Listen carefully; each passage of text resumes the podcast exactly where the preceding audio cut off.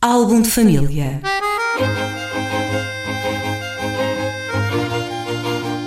A origem e a evolução das famílias e dos seus sobrenomes.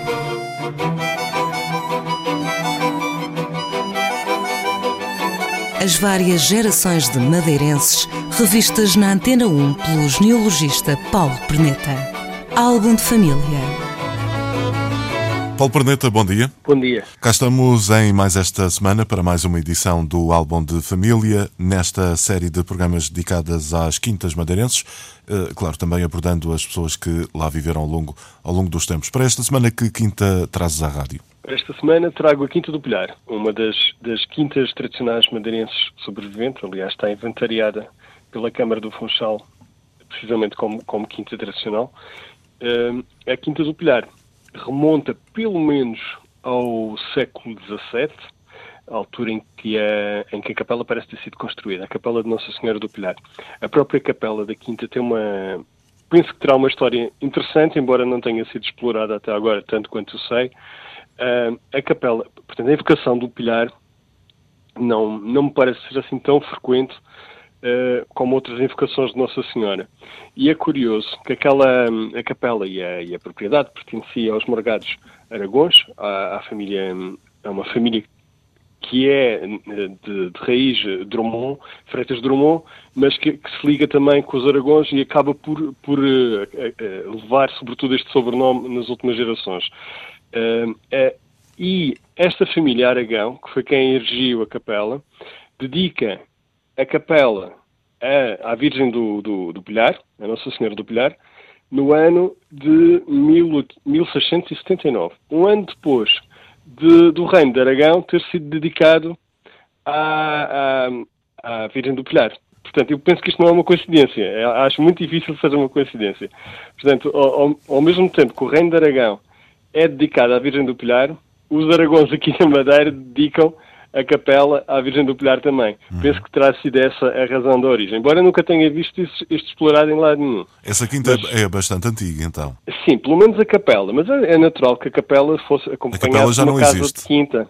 Existe, existe, está, está, está, dentro da. Portanto, ficou envolvida pela casa. Inicialmente ela, ela teria adoçado à casa e hoje em dia está envolvida pela, pela casa. A, a quinta pertenceu Portanto, havia de ser uma quinta que comandava um, um território que devia ser relativamente vasto, muito maior que aquele que ela tem atualmente, que hoje em dia só tem praticamente o jardim. Havia de ter uma fazenda e, portanto, seria uma quinta de morgado, de, de proprietário. E foi, no caso, pertencia ao Morgadia dos Aragões. Eles não moravam ali. Os, os Aragões, pelo que eu sei, moravam na Quinta de São Roque, que é uma quinta que já não existe, e que me parece que ficaria no sítio onde está hoje em dia a Igreja de São Roque. Ficava no, no alto do, do, do, pico de São Roque. Eles eram proprietários desta quinta, portanto havia de ser uma quinta secundária e com certeza que a usavam para veranear. A, a referência mais antiga que encontramos no, no diário, esta quinta, é de 1879, salvo erro, com a quinta para alugar. E ela não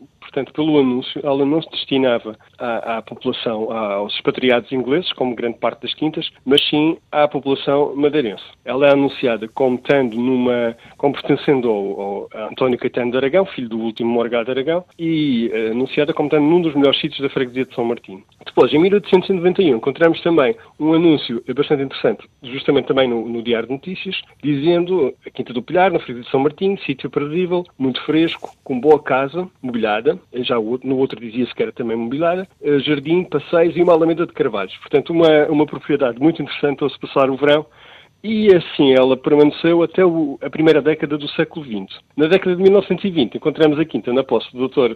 Romano Santa Clara Gomes, advogado muito conhecido aqui do Funchal, que já falamos em outros programas, a proposta de genealogia dele, precisamente, que usava a quinta também, precisamente, como casa de verão. Ele, a família, os netos, os netos que são vivos, lembram-se muito bem de, de toda de, dos verões passados lá. Curiosamente, a quinta que fica em frente, que é a Quinta Clode, tinha também os netos da família Clode, de maneira que aquilo, creio que era uma brincadeira pegada de um lado para o outro, com uma certa rivalidade também. Na década de 1960, encontra-se a quinta a, a, ser alugada esporadicamente para festas de casamento. E nessa mesma década, na posse do Dr. António uh, da Cunha e Almeida. que era um advogado conhecido e proprietário do Hotel Atlântico, o ano passado do atual Carlton. O, o Dr. António uh, de Almeida era uma personalidade muito excêntrica, muito conhecida no Funchal pela sua excentricidade, além do gênio greco literário, e eh, era conhecido, foi, ficou conhecido, dizia-se dele, uma espécie de lenda, mas penso que seria verdade. Ele tinha um, uma adoração por uh, o cachorro, o cachorros, e que andavam constantemente dentro de casa. E quando o bicho morreu, enterrou num jazigo de mármore, penso que no próprio quarto dele. Não sei se ainda lá está, porque a Quinta agora pertence ao, às irmãs da, do, da, da, apresentação de Maria, mas este foi o último proprietário privado, privado, isto é, o proprietário Pessoa individual. singular, digamos assim. Pessoa singular, sim, da Quinta. E foi a última pessoa que usou a Quinta como uma quinta de recreio também. Esta, o, o doutor António de, de, essa da Cunha fez uma coisa menos boa, que eu, eu considero menos boa na quinta, que foi substituir o brasão dos Morgados Aragões, que estavam no teto da capela do, do Nossa Senhora do Pilhar, pelo brasão da sua própria família, dos, uh, Cunha, dos essa da Cunha. Uh, Cunha é essa e Almeida, uh, que é o que lá está. Uh, atualmente. O, a família do Dr. Romano Santa Clara Gomes, os netos que lá iam, lembram-se bem do, do, do, brasão antigo que estava no teto da capela, que não é o atual. Portanto, houve essa... e que possivelmente está por baixo daquele. O que seria, o que é um, um caso bastante curioso, porque não se conhece, creio que não se conhece qual é o, o brasão dos Aragões. Portanto, ele estaria ali por baixo. Uh, mas infelizmente não, não, não Não sei se será possível uh, voltar a ver esse, esse brasão. Mais alguma coisa para concluirmos este programa, Paulo Perneta? Portanto, ultimamente a Quinta pertence à, às irmãs da apresentação de Maria, que a usam como uma, uma espécie de lar. Portanto, quando ficam quando começam a ter muita idade e já não, não estão na comunidade da, uh, dedicada ao ensino, vão aposentam-se na, na, naquele espaço, que é um espaço que continua a ser um espaço muito agradável, como se dizia no anúncio mais antigo, num dos melhores sítios da freguesia de São Martim. Muito bem. Paulo Perneta, obrigado então por mais este programa, no caso com a Quinta do Pilhar, que ainda hoje em dia existe. Para a semana havemos de voltar este, a este tema, a esta temática das quintas tradicionais do Funchal. Obrigado e até para a semana. Até para a semana. Álbum de família.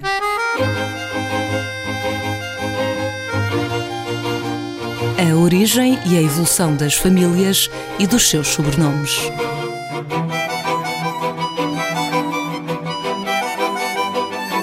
As várias gerações de madeirenses revistas na Antena 1 pelo genealogista Paulo Perneta. Álbum de família